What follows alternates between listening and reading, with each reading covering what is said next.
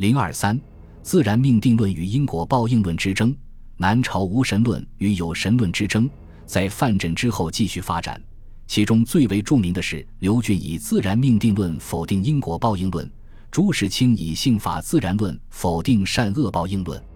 刘俊，字孝标，原籍平原，后随父流寓江东，幼时曾被掠卖。刘俊家贫好学，常终夜不眠。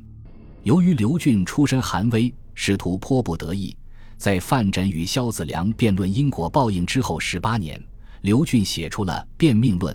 以自然命定论批驳了佛教的因果报应论。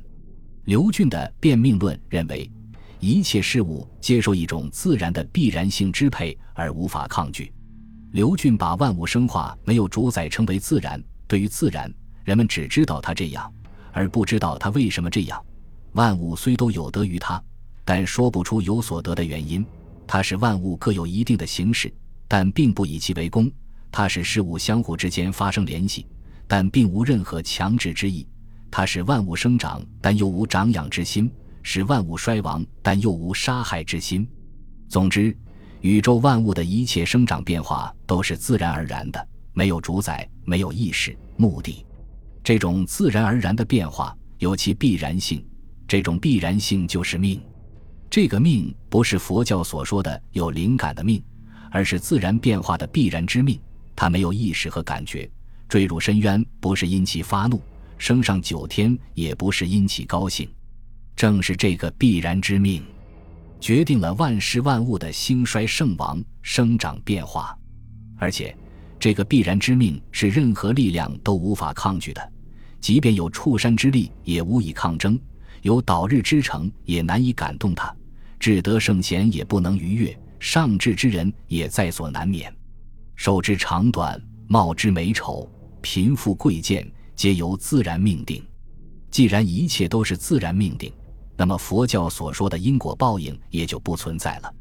刘俊列举了圣人孔子绝良陈蔡、贤者颜回早死短命、高才屈原自陈江中等一系列事实，指出贤才俊秀不被所用，而淹没无闻者不可胜数，因此因果报应纯系虚诞之言。刘俊的这一思想发展了南朝以来何承天等人的无神论思想，弥补了前人由于受传统天道观束缚而在无神问题上的缺陷与矛盾，使儒家的反神学传统与道家的自然哲学重新结合，从而与范缜的神灭思想相互影响，共同批驳了佛教有神论。辩命论发表后，也曾遭到有神论者的再三责难。但刘俊始终坚持自己的观点。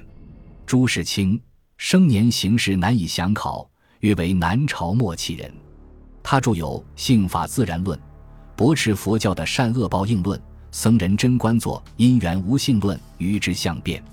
朱士清继承了道家的自然天道观，在《性法自然论》中强调万法万性皆自然之理，人是万物之灵，秉自然之秀气。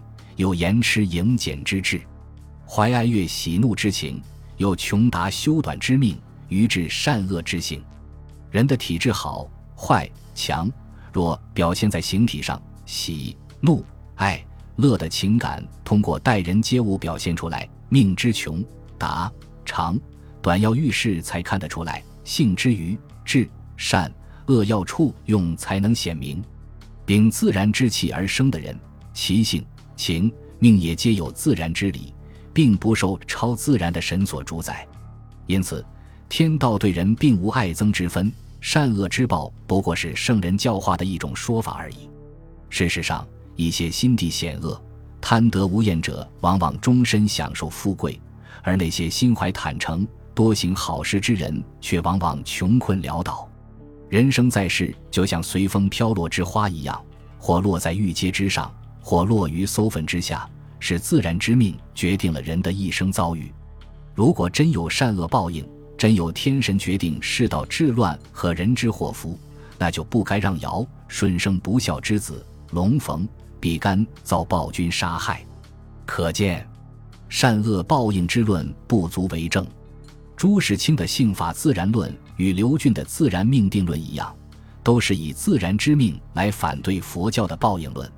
但是刘俊的变命论更多的强调自然之命的必然性，陷入了机械决定论；而朱士清则继承了范缜的观点，强调偶然性对人的作用，就连举例都一样，都使用了随风飘落之花来说明人的贫富贵贱出自偶然，并非报应。